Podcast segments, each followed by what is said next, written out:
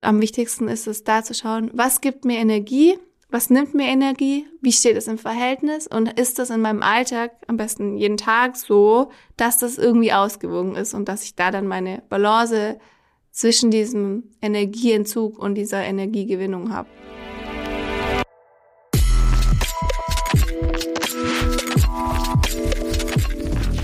Willkommen bei Studio 36 Presents, dem nachhaltigen und sozialen Podcast aus Kreuzberg in die Welt.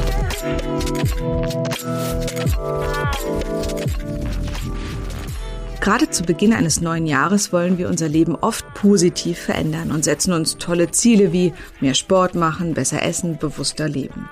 Dann beginnt der Alltag und wir kommen vom Weg ab.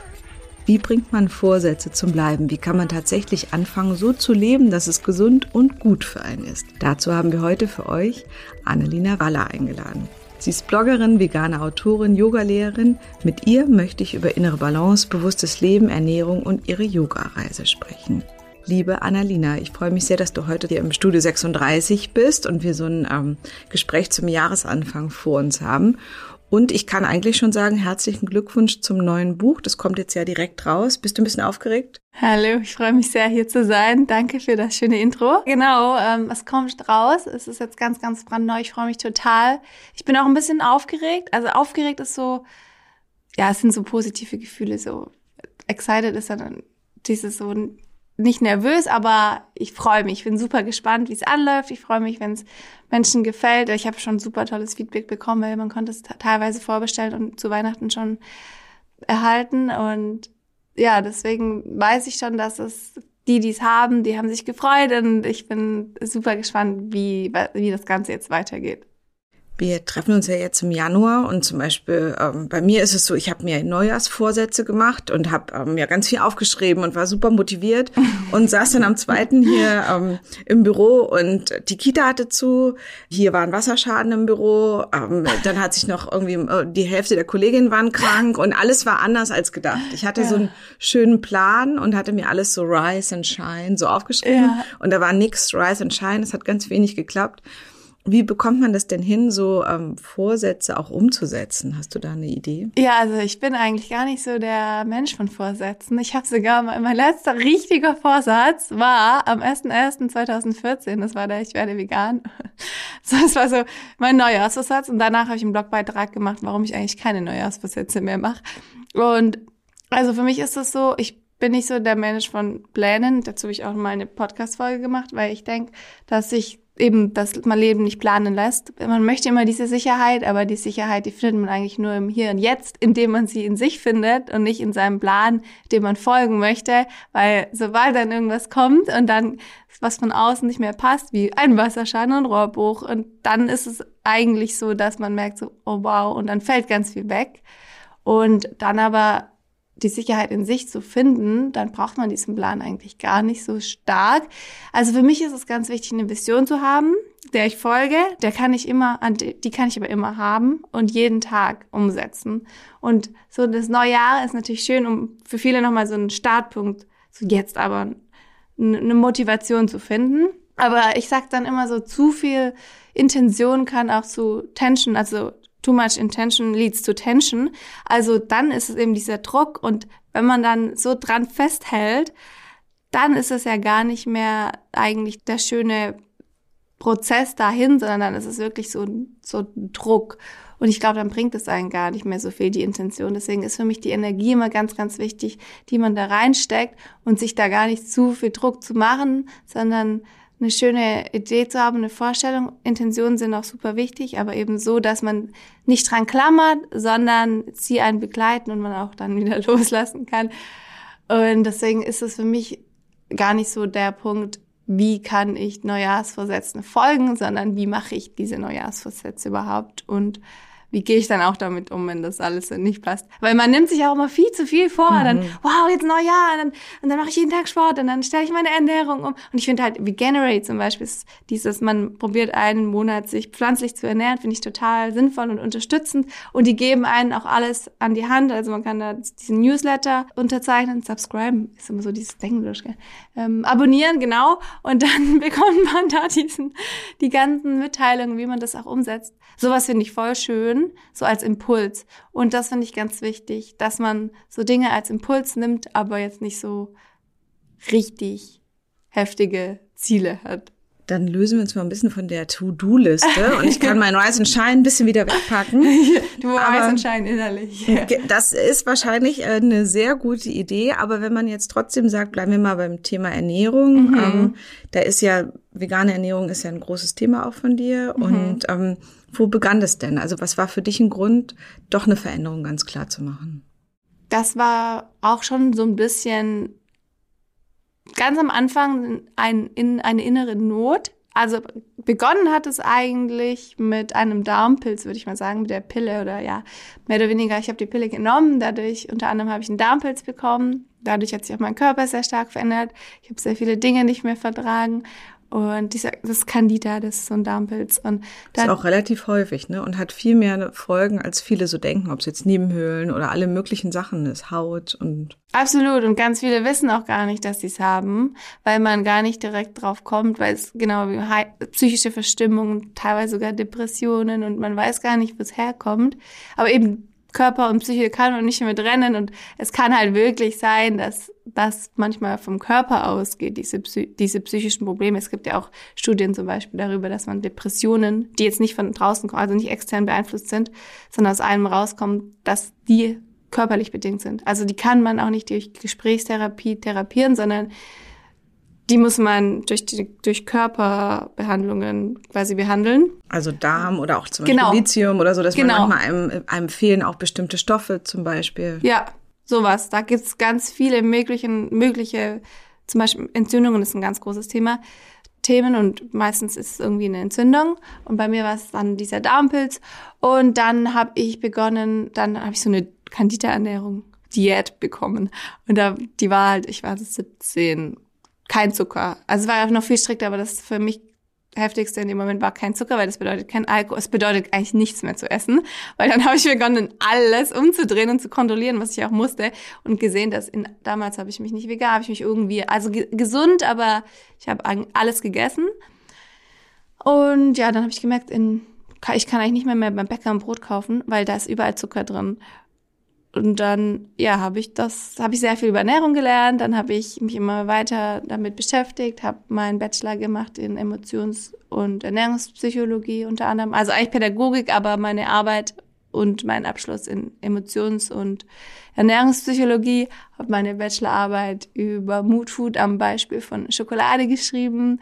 Dann habe ich noch einen Master gemacht in dem Bereich. Dann bin ich nach bin ich gereist und also da kam dann auch so ein Umschwung, dass ich mich, da bin ich nach Neuseeland und dann habe ich Work and Travel gemacht, dann habe ich gemerkt, äh, ich habe jetzt kein Geld mehr, da habe ich irgendwie dreimal einen Pin, Pin falsch eingegeben und habe da mich dann ganz schnell mit was äh, beschäftigt oder was finden müssen, wo ich jetzt Geld bekomme und dann bin ich beim Metzger gelandet und da war dann dieser, diese Frage, hey, möchtest du, möchtest du ein Hühnchen töten? Ich so, nee, eigentlich nicht. Ja, möchtest du dabei zuschauen? Ich so, nee, danke. Und dann habe ich gemerkt, so, wow, ich kann es halt nicht mal sehen. Wie kann ich es dann eigentlich jeden Tag essen? Und dann kam ich viel mehr mit diesem Thema in Berührung, habe ich mir Filme angeschaut, habe die chinesische Studie gelesen, das ist die größte Ernährungsstudie, die es gibt, ja, auf der Welt. Und die, ist, die, ist, die plädiert sehr die pflanzliche Ernährung, aber sagt jetzt nicht, man soll sich pflanzlich ernähren. Aber stellt ja die ganzen gesundheitlichen Faktoren dar. Und danach war für mich irgendwie klar, so, wow, ich möchte das probieren. Das ist so ich möchte es direkt pflanzlich probieren. Das war der erste, erste 2014. Und dann habe ich noch ein Praktikum gemacht beim Kompetenzzentrum für Ernährung, pflanzlichen Ernährungsberater. Ja, irgendwie kamen immer mehr dazu. Mhm. Aber begonnen hat es wirklich mit dieser Darmgeschichte. Dann bleiben wir doch auch mal beim Thema Gesundheit. Und ja. ähm, oft werde ich gefragt, ähm, ja, aber ist man, hat man nicht eine Mangelerscheinung? Also mhm. wenn man keine tierischen Produkte zu sich nimmt, fehlt einem nicht was. War ja auch ein großes Thema Schwangerschaft und Kinder, kann man die überhaupt vegetarisch und vegan ernähren? Ähm, ist es überhaupt gesund? Also wie mhm. definierst du denn Gesundheit? Also ich finde, Gesundheit ist, muss irgendwie nachhaltig sein und auch genau über Körper und Psyche gesund sein. Das heißt, man kann jetzt darf auch, wenn es ist vielleicht nicht für jeden was die pflanzliche Ernährung, wenn es jetzt zu strikt ist und man merkt, so man wird voll unglücklich damit und schränkt sich übelst ein und man kriegt es nicht hin und dann ah ja und dann stresst man sich so stark, dass es dann ist es auch irgendwie nicht gesund, finde ich. Deswegen ist für mich gesund, dass man da wirklich eine schöne Balance findet und so möglichst unverarbeitet ist, wie es halt geht. Und aber auch schaut, wo die Dinge herkommen, die man isst und das alles mit einem guten Gewissen macht. Und das ist für mich immer ganz wichtig, so zu schauen, so was ist mir wichtig, was sind meine Werte und kann ich das auch auf meine Ernährung übertragen? Wende ich die da auch an und passt das zusammen, steht es in einem Verhältnis? Und das ist für mich Gesundheit. Und da hast du gerade auch was ganz Wichtiges angesprochen, so Mangelerscheinungen sind auf jeden Fall ein Faktor bei der pflanzlichen Ernährung. Und da muss man auch drauf achten, man muss sich damit beschäftigen. Meistens ist halt so der Fall, sobald man seine Ernährung umstellt, beschäftigt man sich damit und beschäftigt sich mehr damit, als wenn man es nicht tut. Und dementsprechend haben auch VeganerInnen meistens weniger Mangelentscheidungen aufgrund dessen, weil sie sich einfach ganz viel damit beschäftigen, weil die können ja auch in der Mischkost genauso auftreten, weil unsere Ernährung ist nicht mehr das, was sie mal war und unsere Äcker sind nicht mehr das, was sie mal waren. Und deswegen, es ist alles möglich, es ist in der Schwangerschaft möglich. Man muss sich eben ein bisschen informieren und gegebenenfalls supplementieren, aber das ist nicht nur in der pflanzlichen Ernährung so, sondern in der mischköstlichen genauso. Das heißt ja immer, du bist, was du isst. Was würdest mhm. du sagen, warum ist Ernährung eine Grundlage für sehr viel im Leben? Für mich ist das, wir, wir essen ja dreimal, bist du oder eher noch mehr als dreimal ich esse bestimmt Tag. fünfmal, habe ich immer das Gefühl. Ja, oder fünfmal, wenn man snackt, dann isst man viel öfters. Und durch alles, was wir dann alles, was wir aufnehmen, hat ja wieder eine Wirkung in unserem Körper. Alles, was wir aufnehmen, sind irgendwelche Informationen, die dann zu unserem Sein da tragen. Und das eben, du bist, was du isst. Du kannst es damit beeinflussen. Du kannst ja auch deine, das war zum Beispiel meine Bachelorarbeit und auch mein Buch Ein Bauch voll Glück.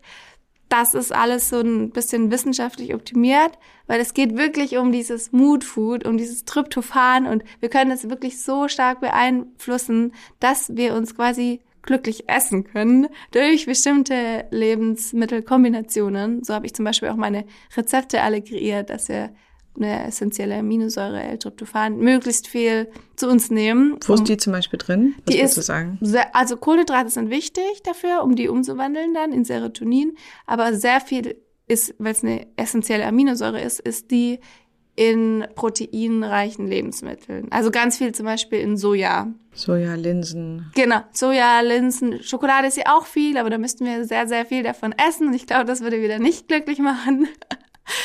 Sojalinsen, Cashews, Datteln. In da, da würde ich genau, Hülsenfrüchte ist Nummer eins, also davon ganz viel. Und dann sind es auch wichtig, Kohlenhydrate zu essen, um das irgendwie so ein bisschen zu kombinieren. Aber prinzipiell ist sie in, in, in vielen Dingen drin, nur halt in manchen Dingen deutlich mehr. Was sind so die schrägsten Sachen als Veganerin, die man so hört? Komische Argumente, blöde Sprüche? Was ist so das, was dir so als erstes einfällt, was ein bisschen nerven könnte? Gerade fällt mir auf jeden Fall, Soja ist doch auch ungesund. So jetzt steht in Regenwald. Pflanzen haben doch auch Gefühle. Ja, ist das, dann nur das Gras? Pflanzen haben auch Gefühle. Und dann denkt man so ein bisschen, mhm. wenn, man, wenn man da loslegt. Wie ernährst du dich? Ähm, also ich bin ewig schon Vegetarierin mhm. und jetzt bin ich schon sehr lange fast vegan. Also ich bin so ein bisschen ich, bei uns gibt's manchmal auch wieder irgendwo Käse oder so, mhm. aber ich kauf selber nicht. Und ja. wenn ich jetzt eingeladen bin, esse ich auch wirklich, äh, also äh, esse ich auch Sachen mit, mit Käse und Milch, ja. aber ähm, wir haben keine Eier zu Hause und also es ist, ja. wir haben es so extrem reduziert zu Hause für die ganze Familie und damit ähm, geht's mir total gut. Und ja. ich muss auch sagen, ich habe einen jahrelangen Eisenmangel ganz extrem gehabt und habe auch Eisentabletten genommen und was auch immer. Und jetzt eben auch, nachdem der Darm gesund ist, habe ich einen komplett normalen Eisenspiegel, obwohl ich jetzt vegan fast lebe, ähm, wo man wow, auch so ein bisschen ja. merkt, dass es, dass halt auch die Aufnahme wichtig ist, dass der Körper das überhaupt die Nährstoffe aufnimmt und man ja. nicht so krasse Tabletten nimmt, weil man denkt, man hat einen Mangel und es kann gar nicht aufgenommen werden und macht wieder andere Sachen kaputt. Ja, absolut. Ja, die Vorstellung, das ist, finde ich, so eine gesunde und nachhaltige Ernährung, wie du es jetzt zum Beispiel machst dann, weil so funktioniert's für dich und hat einen eine extreme positive Wirkung auf natürlich die Tierwelt, die Umwelt und aber auch für dich. Und so ist es halt viel besser umsetzbar, als jetzt sich irgendwie komplett sagen, zu sagen, ich mache das jetzt 100 Prozent und dann funktioniert es nicht. Es gibt halt Typen, die sind so. Für mich hat es zum Beispiel funktioniert, aber es gibt halt Typen, die sind überhaupt nicht so. Und da muss halt jeder seine für sich gesunden, bewussten Weg finden. ja, und dadurch halte ich besser durch. Das geht bei mir bei allen Sachen, dass ja. ich so mir selber da nicht so nicht so ganz krasse Regeln gebe, aber dadurch halte ich es 98 prozentig ja. super einfach durch. Genau. Und ich glaube auch darum geht es eigentlich auch ja. grundsätzlich, dass man eine Linie hat und eben erstmal versteht, dass man eben auch total Leid damit herstellt, mit dem, was man konsumiert. Also, mhm. dass man wirklich nicht nur irgendwie mal zu irgendeiner Milch im Supermarkt greift, sondern wirklich extremes Tierleid verursacht und extreme Umweltschäden und die Böden sind wirklich, äh, die, die sind zum Teil total kaputt durch die Tierhaltung. Mhm. Also da passieren wirklich Sachen, die nicht so ein, so ein bisschen egal sind, so, sondern die wirklich einfach ähm, andere Lebewesen und auch letztlich uns total schädigen. So. Und ja, das finde ich, ja das soll man ja immer nicht so sagen, irgendwelche negativen Nachrichten, aber letztlich ist es ja schon so. Ja. Du hast eben ähm, Datteln erwähnt mhm. und ähm, ich habe auch aufgehört mit Zucker vor ein paar Jahren, was mir sehr gut getan hat. Und da war so ein Trick, ähm, da haben die immer gesagt, ja, nimm, wenn du total jetzt was Süßes willst, dann nimm irgendwie eine Nuss und eine Dattel so. Und das hat jahrelang habe ich super viel Datteln gegessen, weil es mir total gut getan hat. Was findest du denn sind gesunde Snacks, wenn wir jetzt doch so ein bisschen snacken wollen? Oh, ich liebe Was kann Snacks. ich so knabbern? Äh, ja, also das, was du gesagt hast, auf jeden Fall ein gesunder Snack. Oder auch Datteln mit Nussbutter oder Datteln. Man isst, das kennt es ja auch aus der Türkei oder Syrien. Und die haben dann die Datteln mit den Walnüssen. Und das ist auch zum Beispiel ein gesunder Snack. Ich muss sagen, mein Lieblingssnack ist, ich habe so ganz komische Snacks.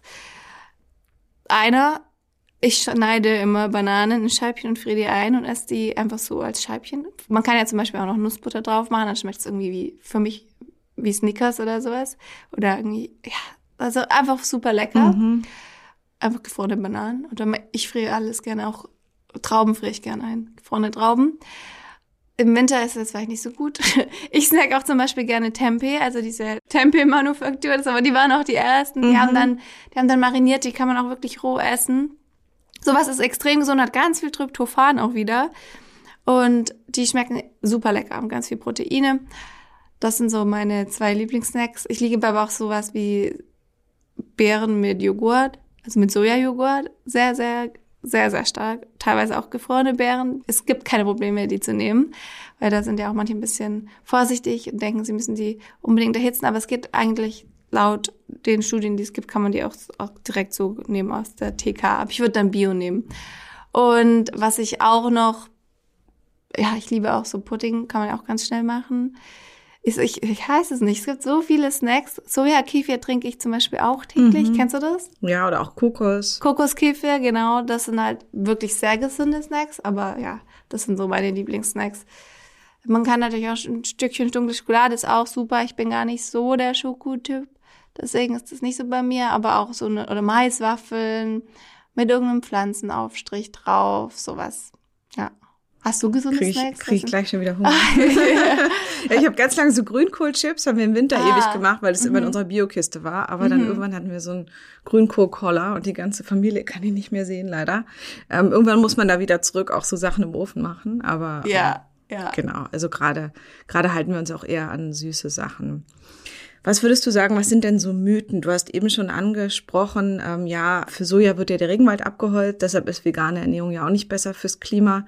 Was sind denn so drei ähm, Mythen, mit denen wir vielleicht nochmal aufräumen können? Warum ist vegan auch fürs Klima gut? Also ja, Soja ist zum Beispiel ein Faktor, aber ich habe gerade die Zahlen nicht parat. Äh, das genau, das Soja ist ja also 98 Prozent würde ich sagen. Ich glaube, es sind genau 98 Prozent von dem Soja, das wir anbauen oder das eigentlich eben aus den Regenwaldern eben auch stammt, das wird für Tierfutter verwendet und deswegen landet es in der Tierindustrie und wenn wir Fleisch essen, essen wir das ja auch und das heißt, da essen wir das, ja, da essen wir primär das Soja, das eigentlich das ist, das schädlich für die Umwelt ist. Wenn wir uns jetzt aber den Sojaverbrauch anschauen, der direkt in den Soja-Endprodukten landet, die eigentlich von VeganerInnen oder ja eben für die Soja Direktgewinnung genutzt werden, wie Sojajoghurt oder Tempe, dann sind es viel weniger. Dann sind es eben eigentlich nur nicht mal, dann nicht mal zwei Prozent, weil es landet auch noch voll viel in der Kosmetikindustrie. Es landet einfach ganz, das Soja landet woanders als in unserer Ernährung. Und das, was wir jetzt zum Beispiel in Tempe und Sojajoghurt oder Tofu haben, das wird in Deutschland angebaut oder Frankreich oder noch höchstens Italien, aber kommt in der muss eigentlich auch aus Europa kommen und ist auch gentechnisch frei. Das heißt, das ist schon mal so ein Punkt, dass so jetzt das, was wir jetzt wirklich direkt Essen und nicht im Futtermittel landet. Hat nichts mit dem Regenwald zu tun. Genau, und ist auch, hat auch keinen Einfluss auf die Umwelt, sondern ich meine, es ist ja in dem Fall sogar, hat eine bessere Energiebilanz als jetzt zum Beispiel Fleisch zu essen. Und dann gibt's noch diese andere Studie mit diesen Phytoöstrogenen, dass jetzt zum Beispiel durch Soja Brüste wachsen und das nicht gut ist für die Hormone, aber das war irgendwie auch eine Fehlstudie damals. Das wurde auch nur an Mäusen getestet und das Ganze ist eigentlich so nicht wahr und man kann Soja wirklich bedenkenlos essen. Natürlich alles in Balance, aber das ist ja bei allen so.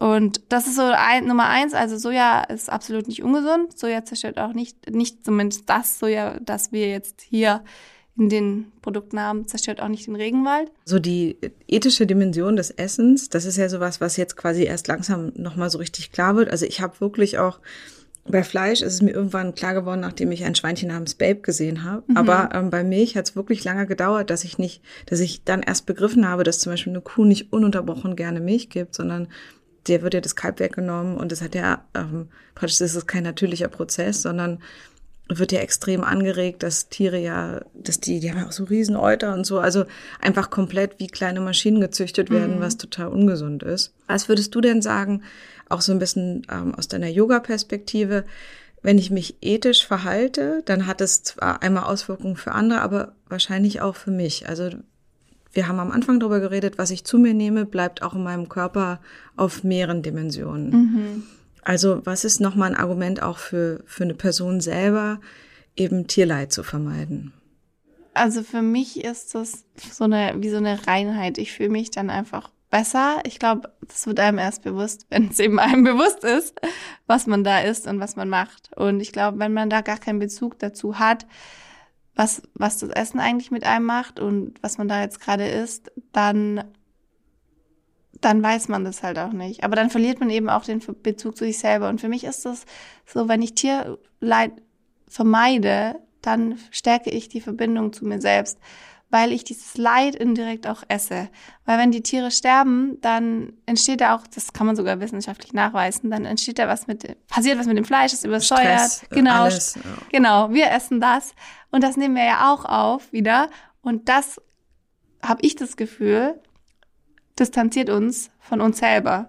Und wenn wir das, also es war für mich so ein, als ich mich eben angefangen habe, pflanzlich zu ernähren, war das für mich so ein Aha-Effekt, dass ich irgendwie das Gefühl hatte, wow, ich, ich bin viel sensibler, ich fühle mich viel stärker, ich habe so plötzliche Heilgefühle immer bekommen, tagsüber. Und die, meine, es fühlt sich manchmal so kurz wie so eine kleine Explosion an. Ich fühle mich halt viel lebendiger und stärker und viel mehr in Verbindung mit mir selbst. Und das ist so, das kommt, das ist so diese Yoga-Perspektive, finde ich. Man hat auch, es fällt einem alles einfacher. Also so in diesem Bereich Achtsamkeit fällt einem alles einfacher. Und dann ist es auch nicht mehr so, so, eine, so ein Verzicht oder so was Schweres. Und wie gesagt, man muss ja auch nicht 100 Prozent, da kann ja jeder schauen, wie er sich dann fühlt. Und ich kenne auch echt viele Männer, die gesagt haben, dass sie Fleisch aggressiv macht. Sie merken das, sie wollen kein Fleisch essen, weil sie dann so aggressiv werden. Und ja, genau, das sind halt auch die Hormone, die da drin sind. Ja, kann man sich ziemlich, ziemlich schnell vorstellen. Ja. Bei dir geht's ja viel um Balance. Mhm. Also körperlich, aber auch so, wie man mit sich, mit sich umgeht, vom Essen angefangen. Wie kann man das denn selber für sich erreichen? Also ich merke, ich habe manchmal auch so Stressspitzen zum Beispiel auch oder bin auch, habe auch so tageszeitabhängig. Also nachmittags oder so habe ich manchmal ein totales Tief. Mhm. Wie kann ich denn ähm, grundsätzlich mehr Balance finden? Ich glaube, das, da gibt's echt viele Faktoren. Wichtig ist zum Beispiel für mich die Umwelt natürlich innerlich, aber auch die Umwelt, mit wem verbringe ich meine Zeit. Also das war zum Beispiel was, was ich, was ich manchmal mache am Ende des Jahres. Ich schaue, wer ist mir wichtig in meinem Leben, wer, wer spendet mir Energie, weil es gibt ja so die, die fünf wichtigen Personen in dem Leben, die man eigentlich um sich haben soll. Und dann, dass man da irgendwie schaut, man hat in jeder Person irgendwas für irgendeinen anderen Bereich. Und da Hast du das so sortiert für dich? Also fünf ja. Personen, die so dich umgeben oder die, genau. die für dich wichtig sind, oder? Ja, ich habe mir das mal überlegt, wer sind eigentlich diese fünf Personen, mit denen ich am liebsten und am meisten meiner Zeit verbringe und ist es gut für mich? Das habe ich, sowas mache ich, reflektiere sehr viel. Und ich finde, das muss auch in einer Balance sein und die müssen auch, also muss mir ein Gefühl von Balance geben, die diese Personen für mich eben Balance bringen.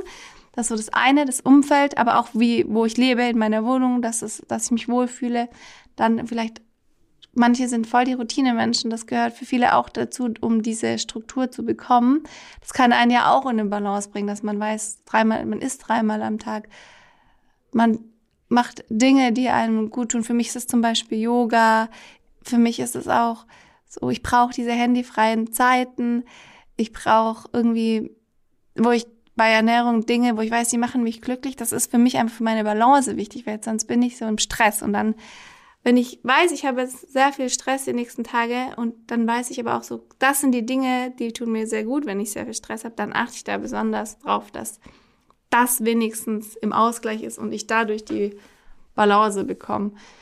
Also ich glaube, dass es, da, da gibt es eben so viele Punkte und am wichtigsten ist es da zu schauen, was gibt mir Energie, was nimmt mir Energie, wie steht es im Verhältnis und ist das in meinem Alltag am besten jeden Tag so, dass das irgendwie ausgewogen ist und dass ich da dann meine Balance zwischen diesem Energieentzug und dieser Energiegewinnung habe. Also eigentlich wie so ein, wie in Physik.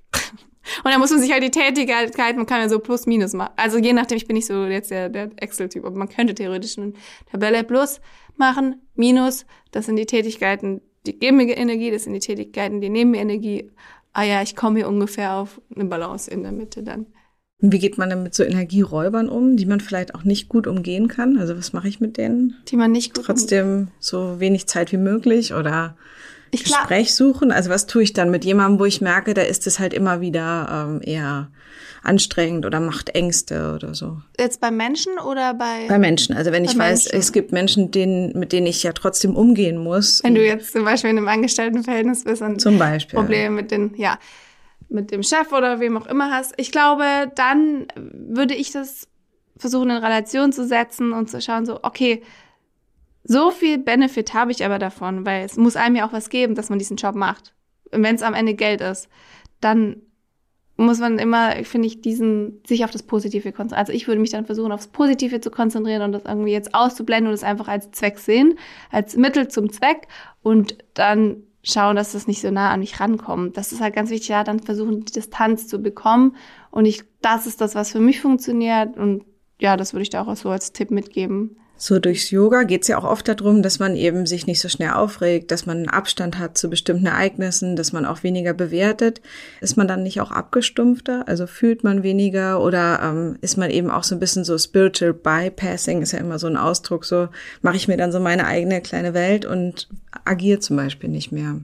Also du meinst, dass man, äh, dass man eher so manifestiert, ja, alles kommt in dein Leben, so ich muss eigentlich nichts machen, sei einfach positiv, so dieses Übertrieben. Mhm. Ich glaube, das ist auf jeden Fall eine Gefahr, das kann passieren, dass man zu, zu stark in, in dieses, ja, alles soll, so alles kommt, wie es kommen soll. Ich glaube da auch dran, aber natürlich kann man jetzt nicht passiv werden. Man muss dafür was tun, dass alles so kommt, wie es kommen soll. Oder man kann halt ganz viel für sein Glück tun, aber ich glaube halt, was, was dieser Satz für mich bedeutet, ist, das Vertrauen in die Dinge zu haben und das Vertrauen in die Dinge zu haben, die ich tue und das Vertrauen darin zu haben, dass die Dinge, die ich tue, das bringen, das ich möchte, aber nicht einfach jetzt so, ich warte einfach mal, ach ja, es wird schon irgendwie alles in mein Leben kommen. Das ist auf jeden Fall eine Gefahr. Ähm, ich würde jetzt nicht sagen, man wird abgestumpfter. Ich, ich fühle mich deutlich mehr durch die ganze, durch meine Yoga-Praxis.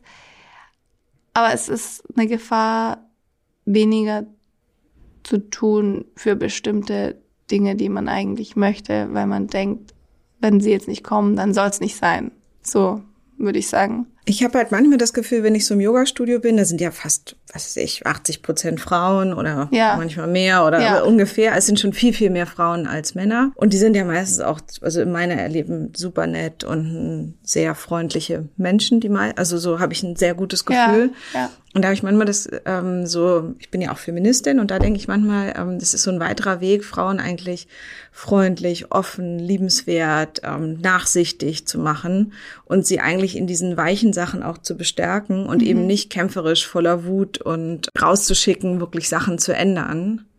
Und gleichzeitig genieße ich es total und fühle mich danach weicher und in Balance und bin auch freundlicher mit meiner Umgebung danach. Ähm, mhm. Aber es ist schon, manchmal kommt es mir vor wie so eine Schule, ähm, gerade Frauen auch die ganzen weichen, zärtlichen, hellen Sachen so noch mehr beizubringen. Anstatt ihnen zu sagen, ey, ihr müsst da rausgehen, das sind Riesenprobleme. Frauen haben, ähm, werden weniger bezahlt, ähm, leiden extrem unter Gewalt, haben lauter Sachen, die noch überhaupt nicht in Ordnung sind. So, das ist so manchmal mein, ähm, meine Kritik an dieser ganzen positiven Yoga-Bubble, dass sie halt gerade bei Frauen nur dieses Weiche stützt. Stimmt mhm. es oder ist man auch, hat man mehr Kraft und geht vielleicht auch guten Konflikten mehr nach? Ich glaube, das kann man gar nicht so verallgemeinern. Es liegt ja auch ganz viel daran, in welches Yoga man geht. Da gibt es ja so viele verschiedene Formen. Bier-Yoga zum Beispiel. also Ashtanga ist zum Beispiel genau, also ich habe gerade noch mal eine Ashtanga-Lehrerausbildung gemacht mhm. und da ist es ganz anders. Also da ist es nicht das Weiche. Der wird überhaupt nicht auf das Weiche eingegangen. Da ist mhm. es, aber es ist auch so mit die Energie, energetischste Yoga-Form, die es gibt und aber auch so die erste, die ganz traditionelle. Wirklich das so strikt. Es ist schon sehr strikt, weil es ist schon wieder zu strikt vielleicht. Es geht auch schon wieder ein bisschen gegen dieses so fühle nicht rein, sondern so folge dieser Sequenz und mach nur diese Sequenz und geh nur weiter, wenn du das davor geschafft hast. Mhm. Aber das wird mittlerweile auch so ein bisschen abgewandelt. Also ich glaube, es ist so, kann ich, also ich würde, kann es nicht pauschal beantworten. Ich glaube, mich macht's, mich persönlich macht es deutlich stärker, weil ich diese Verbindung zu mir habe. Ich bin deutlich selbstbewusster. Ich weiß, was ich möchte, weil ich eben diese Verbindung fühle. Und ich sehe voll deinen Punkt. Ich sehe aber auch den Punkt, dass für manche Frauen es auch wichtig ist, dieses Frau zu sein, aber eben sich jetzt nicht also für manche ist es ja auch schön, wir haben ja auch irgendwo diese Evolution. Wir kommen ja auch irgendwo aus diesem, ich krieg Kinder und wir haben, sind Hausfrauen, wir haben, wir lieben das, wir gehen darin auf. Und ich glaube, manche tun das auch. Und manche brauchen nicht dieses, ich muss ein hartes Business jetzt aufziehen und für mein Recht kämpfen. Also klar, für das Recht kämpfen auf jeden Fall, aber äh, ich muss nicht diese, diese neue Frauenrolle einnehmen, weil ich mag es auch einfach Kinder zu kriegen und Haushalt zu machen. Für mich ist ja Yoga genau das, um deine Verbindung zu dir selbst zu finden und dann zu spüren, was du willst und dann nicht, für mich würde es nicht in diese Richtung gehen, die du jetzt fühlst, aber ich glaube, das kann bei jedem anders sein. Also ist, äh, ich, ich liebe es ja auch total ja, und ja. mir bringt es eben Kraft. Ja, genau. Und, ähm, und generell halte ich halt Kraft für, für eine schöne eine gute Sache so und ja. ich bin ausgeglichener und stabiler. Ja. ja. Von daher ähm, hoffe ich einfach, dass es meistens in eine ähm, kraftvolle Richtung geht. Genau und eher in, zum Enablen geht, dass jeder das findet, was für sie passt. So. Ja, und, und das Selbstbewusstsein stärkt vor allem. Genau. Das glaube ich, das tut Yoga. Wir kennen ja Yoga gerade hier so, also ich kenne es nur aus meiner Berliner Bubble, vor allen Dingen eben auch als eine sehr körperliche Praxis, die ähm, es tut einem gut, man wird irgendwie gerade, kriegt einen süßen Po. Ähm, es gibt aber auch äh, spirituell und geistig ja auch ein ganz, ganz großes Konstrukt dahinter. Wie ist das für dich? Was sind deine spirituellen Erfahrungen? Mm, das ist echt eine schöne Frage. Ja, aber so habe ich Yoga für mich lieben gelernt mit der spirituellen Praxis. Das war dann irgendwie, ich bin, hab, bin über Zufall zu Yoga gekommen. Ich wollte eine Bauchbeine Po-Klasse und dann ist auch gut, mache ich auch manchmal gern. Ja, ist auch gut. Ne? so, hey, das ist voll komisch. So irgendwie, hey, wir machen irgendwie so, was ist denn das für ein, das war dann der Sonnengruß, was ist denn das hier von der Abfolge? Jetzt machen das, und jetzt machen wir es dreimal hintereinander. Hey, das wird voll langweilig. Und dann habe ich gedacht, ach nee, irgendwie ist voll cool. Und dann hat mich das auch herausgefordert und dann bin ich da immer hin. Aber es war im Fitnessstudio und es war dafür eine sehr, sehr gute Stunde, aber jetzt nicht so spirituell. Und dann war ich in, bei Brian's Kest Yoga, das ist sehr bekannt in Los Angeles, aber auch in Berlin, weil der dieses Spirit Yoga hat er hier. Mhm. Und dann war ich in seiner Yoga-Stunde, es war Power Yoga. Und dann hat er da eine Stunde geredet. Das war, nee, es war sogar 90 Minuten. Er hat geredet und ich habe diese Yogastunde nicht mitbekommen, weil ich so an seinen Lippen gehangen bin und es irgendwie so viel mit mir gemacht hat. Und dann ich das erstmal diese, diese starke Verbindung zu mir selbst gefühlt habe und wirklich weil für mich war wirklich Yoga ein Workout. Ich habe das überhaupt, so dieses Typ, ich habe diese ganzen typischen Anfälle, Anfängerfehler gemacht. Es ging für mich nicht ums Yoga, sondern um, nur ums Körperliche. Und durch ihn bin ich dann da ins Körperliche gekommen und habe gemerkt, was das eigentlich für meinen Geist und für meine Seele bedeutet. Und das war dann dieses Gefühl von, wow, ich fühle gerade jede Zelle in meinem Körper, ich vergesse alles, ich bin so im Moment, es gibt nichts außer mich gerade und meine Praxis auf dieser Matte. Und das ist wundervoll so. Ja, das war so meine erste Berührung damit. Und das ging dann immer weiter und das ist, das ist einfach nur so der Anfangspunkt. Aber das, ich glaube, das darf dann auch jeder für sich selbst erkunden, wo das einen hinführen kann. Ich merke jetzt gerade, ich mache jetzt weniger Yoga als mhm. früher, weil ich merke auch so die, ähm, das, was da oft so ausgelöst wird. Ich, ich, mir reicht es zweimal die Woche, weil ich so das Gefühl habe, das ist was, eine ganz großartige, ganz besondere Praxis. Mhm. Und ich kann die aber nur so, äh, praktisch an dem Punkt will ich nur so zweimal die Woche weitermachen weil so das ist so, das ist das, wie viel ich mich damit so beschäftigen will. Wenn ja. ich zum Bauchbeine Po gehe, dann juhu und werden ein paar Endorphine ausgeschüttelt und mein, mein Körper fühlt sich gut und ich ähm, habe bewusst diese geistigen Teile nicht dabei. Ja. Und bei Yoga geht's ja oft auch emotional ganz schnell, ganz nah und alles. Und da finde ich das so schön, dass man sich das aussuchen kann, auch wie oft man sich mit dem auch so verbindet und es so zulässt mhm. und was man eben auch, ähm, also ich würde sagen, seit ich Yoga mache, hat sich mein Leben wirklich grundsätzlich verändert. Also so, und jetzt in allen Bereichen, ohne dass ich es genau fassen kann, aber das hat wirklich einfach ganz, ganz viel gemacht. Was würdest du sagen? Du bist jetzt ja noch super jung, super fit, sitzt strahlend vor mir. ähm, ich bin ein bisschen älter und merke so das Thema, wie werde ich älter, äh, ist auf jeden Fall auch ein Thema, mit dem ich mich immer mehr beschäftige. Was würdest du denn sagen, was sind denn gute Sachen, um gesund zu altern, die man schön mitnehmen kann oder auch einfach um älter zu werden? Was ist das so für ein Element? Neben dem so ähm, Instagram, alles sieht gut aus und jugendlich und so weiter. Was kannst du uns mitgeben, wie man auch jeden Tag ein bisschen älter werden kann? Ja, das, das ist eine spannende Frage. Ich finde nämlich, ich ich bin gar nicht mehr so jung, oder? Ich bin jetzt 32. Ich finde, das ist immer schon so. Ab 30 war für mich nämlich so der Turning Point. Auch wenn man das sagt, hey, das ist.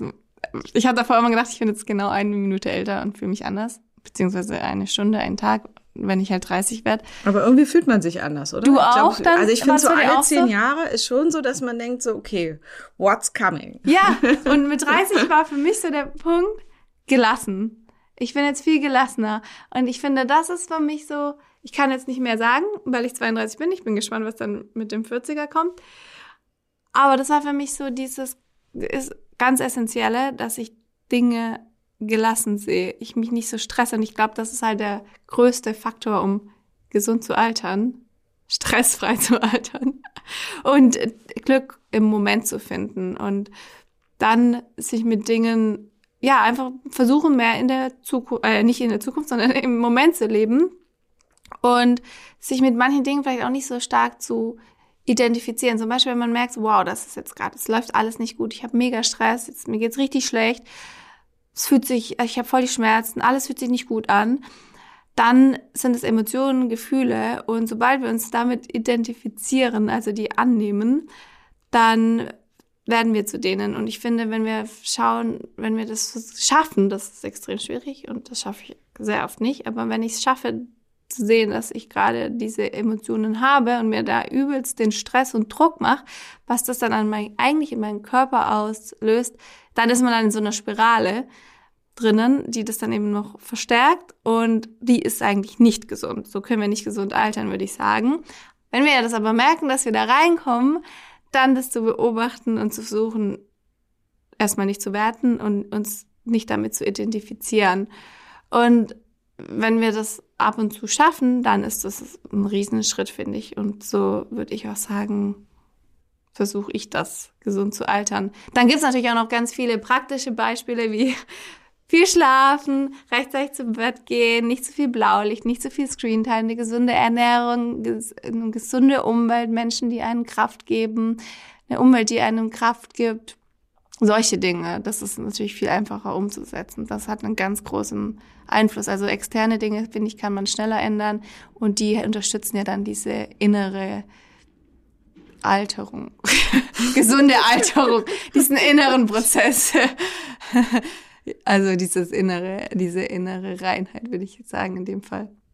Das klingt ja. auf jeden Fall gut. Und ich kann so sagen, wir kommen jetzt ja immer wieder aufs Thema Yoga zurück, wenn ich da Personen sehe, die älter sind, ähm, mhm. dass man das Gefühl hat, die sind, die machen das schön, die sehen schön aus, so, obwohl sie Falten haben oder, aber so, da habe ich oft so ein ganz positives Gefühl, dass ich denke, cool, du bist irgendwie 70, ähm, und irgendwas, klar sind die Haare grau und alles, aber so es gibt so ein, oft so schöne stimmige Bilder. Das finde ich ein ganz angenehme, sehe ich gerne. Ja, das ist eigentlich, das ist ein ganz toller Tipp. Ich finde, das ist ja jetzt eh der beste Tipp, den würde ich eh eigentlich jedem sagen, aber für manche ist Yoga nichts, aber wenn, für mich ist wirklich gesund altern Yoga. Weil Yoga ist eben auch nicht nur die Yoga-Praxis auf der Matte, sondern viel mehr, aber für viele ist es der Zugang. Und genau, dann tut man dem Körper was Gutes und dem Geist. Und wir haben ja am Anfang gesagt, man kann Psyche und Körper eh nicht trennen und da verbindet man das perfekt. Und wie du halt so schön gesagt hast, man kann sich ja damit, man kann sich ja aussuchen, wie sehr man sich damit beschäftigen möchte. Und dann macht man vielleicht ein oder zweimal in der Woche Yoga und dadurch macht man schon so viel für seine Gesundheit. Und das kann man, finde ich, auch in jedem Alter machen. Egal wie alt man ist. Meditation an sich ist, auch wenn man sich nicht bewegen kann, kann man Yoga machen. Auch wenn man im Rollstuhl sitzt. Dann ist es halt eher dieses, diese Meditation an Yoga. Das stimmt total. Wahrscheinlich wäre es trotzdem schön, wenn Yoga-Studios ein bisschen inklusiver wären. Gerade sind sie es ja meistens gar nicht. Ähm, ja, ja. Also ja. da könnte man wahrscheinlich so noch einiges dran tun. Aber du tust viel, du hast ein Buch geschrieben, ein neues. Magst du mir dazu was sagen? Ja, sehr gerne. Ich habe es kurz angerissen. Es heißt Ein Bauch voll Glück. Das davor war eine. Jetzt schon Hunger. Klingt sehr lecker. Sind das Rezepte oder was ja, ist da drin? Das sind ganz, es sind sehr viele Glücksrezepte. Und davor sind noch ganz viele Ernährungstipps. Also wie schaffe ich es, eine möglichst vollwertige und gesunde, in meinem Fall jetzt auch pflanzliche Ernährung zu führen, ohne Mängel zu haben. Aber auch wenn ich mich jetzt mehr mischköstlich ernähre, wie schaffe ich das dann, meine Ernährung gesund für mich auszulegen, weil ich sage, es gibt nicht die eine perfekte Ernährung. Es gibt für jeden eine, für jeden ist eine andere Ernährung perfekt. Und es gibt einfach nicht diese Einheitsernährung. Und in meinem Buch versuche ich das halt so ein bisschen näher zu bringen und den Menschen dahin zu helfen, die für sich perfekte Ernährung zu finden und viel auch so, viel geht auch um dieses Bauchgefühl, um dieses Intuitive, aber auch das Intuitive kann man nicht einfach machen, weil wir halt schon wieder so viele externe Faktoren haben, die unsere Intuition beeinflussen. Das heißt, ich habe da sehr viel zu diesen Themen und habe es auch so sehr hormonfreundlich und dadurch, dass es für mich eben Körper und Psyche nicht trennbar ist, habe ich auch die Themen Schlaf mit drinnen. Ich habe verschiedene, ich habe einen kleinen Yoga-Flow für die Verdauung mit drin, weil das, die Verdauung ja super wichtig ist. Der ist, aber nur von der Doppelseite, den man halt gut machen kann. Zum Beispiel am Morgen, dann regt man direkt die Verdauung an. Sind es viel so Drehungen oder was ist das da? Genau, so ja. Sehr viele Twists sind da drin, aber auch, also einfache auch. Das ist echt für jeden machbar. Ich habe da theoretisch auch noch ein YouTube-Video dazu, da kann man auch das Ganze als Video machen. Und die Rezepte an sich sind alle so, dass sie in mein Konzept passen. Also sie sind vollwertig, sie sind pflanzlich, sie sind meist raffiniert zuckerfrei oder eh zuckerarm. Und viele sind glutenfrei. Sie sind jetzt ich habe ich nehme sehr wenig Öl, weil ich denke, man kann über die Hülsen oder über die Samen und Nüsse noch viel mehr bekommen als nur über Öl. Da sind noch viel mehr Nährstoffe drin. Das heißt, sie sind sehr nährstoffreich, sehr proteinreich wegen diesen wegen dieser L-Tryptophan essentiellen Aminosäure, die die unser Serotonin anstößt und dann später auch Melatonin, was man sagt so unser Schlafhormon ist, Serotonin ist so unser Glückshormon. Das heißt, das ist halt alles so ein für eigentlich ein glückliches Leben. Das ist so ein Kreislauf. Ich habe versucht, es komplett abzudecken mit nicht nur den Rezepten, sondern allem drum und dran. Auch so dieses 80-20-Prinzip, Pareto-Prinzip, was für mich eben das bedeutet, dass jeder versucht, so 80 Prozent so gut zu machen, wie er kann und die 20 Prozent Soul Food. Also Soul Food, so, ich mache einfach das, was, was ich jetzt brauche in dem Moment, weil ich, alles ist mir egal und ich brauche es jetzt für meine Psyche. Und so sind auch die Rezepte, so ist das Buch und das finde ich auch ganz wichtig. Also zum Beispiel mal Party, ist auch kein Problem, da kann jeder mit umgehen und Alkohol, dass man sich da jetzt nicht so restriktiert und dann schaut, man muss alles perfekt machen, weil dann kommt man da irgendwo rein, wo man vielleicht noch viel mehr ganz schnell wieder rauskommt, noch viel mehr Stress hat als davor und sich gar nichts Gutes tut. Genau, so würde ich sagen, ist das Wrap-up von meinem einen Bauch voll Glück. Es klingt auf jeden Fall sehr lecker und ich bin ganz beruhigt, dass du das Thema Party ansprichst, weil gegenüber hier ist der Trinkteufel. Ah. Ähm, geöffnet seit, ich glaube, 14 Jahren durchgehend. Ähm, zwischen Corona hatten sie ein paar Schwierigkeiten, aber der ist quasi immer offen, der Trinkteufel. Und die haben jetzt passend zum Neujahr gesagt, sie machen jetzt immer in ihre Mexikaner noch ein bisschen Sellerie. Gesünder geht's kaum.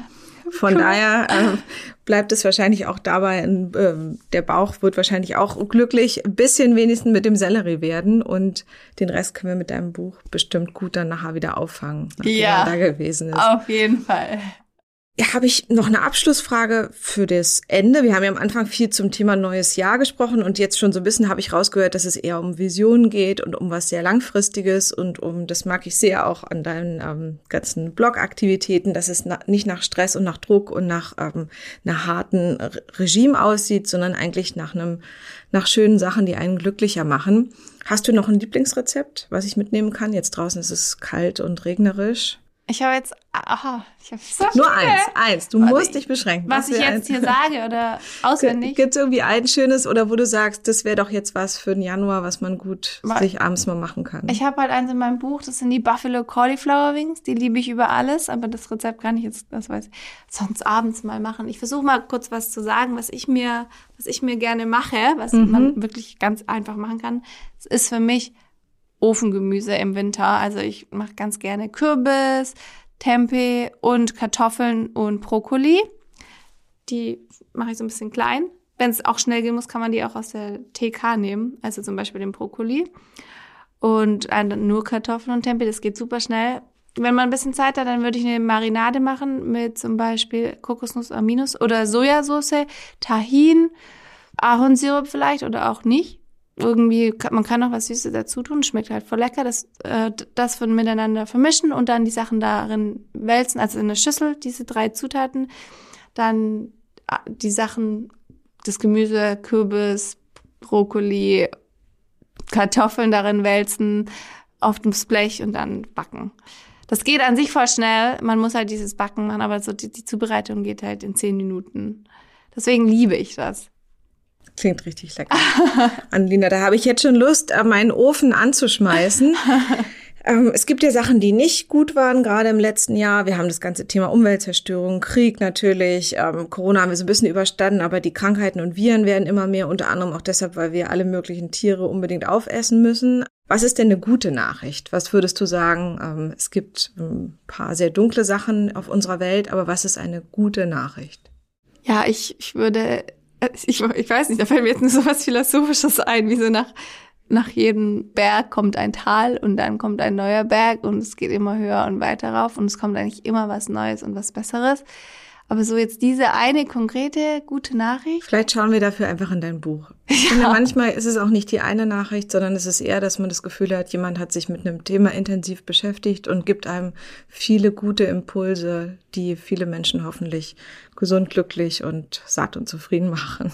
Ja, ja. Und ich glaube halt genau dieses, dass man halt auch aus jeder schwere, für mich ist es wirklich immer das, dass man aus jeder schwierigen Phase was Positives mitnehmen kann und was lernt und stärker herauskommt, als man reingegangen ist. Und für mich ist das immer schon sehr positiv in jeder negativen Phase. Vielen, vielen Dank. Es hat mir ein bisschen Hunger gemacht, unser Gespräch, aber auch ganz viel gute Energie mitgegeben. Und dann wünsche ich dir viel Glück für dein Buch. Ich hole es mir auf jeden Fall und ähm, herzlichen Dank fürs Kommen. Vielen, vielen lieben Dank. Danke, dass ich hier sein durfte.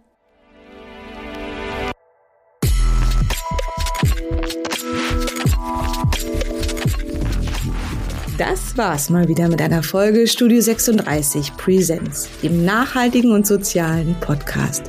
Wenn ihr mit uns zusammenarbeiten möchtet, Anregungen oder Ideen habt, schreibt uns gerne über info at studio36.berlin. Wir freuen uns drauf. Bis zum nächsten Mal. Eure Nike.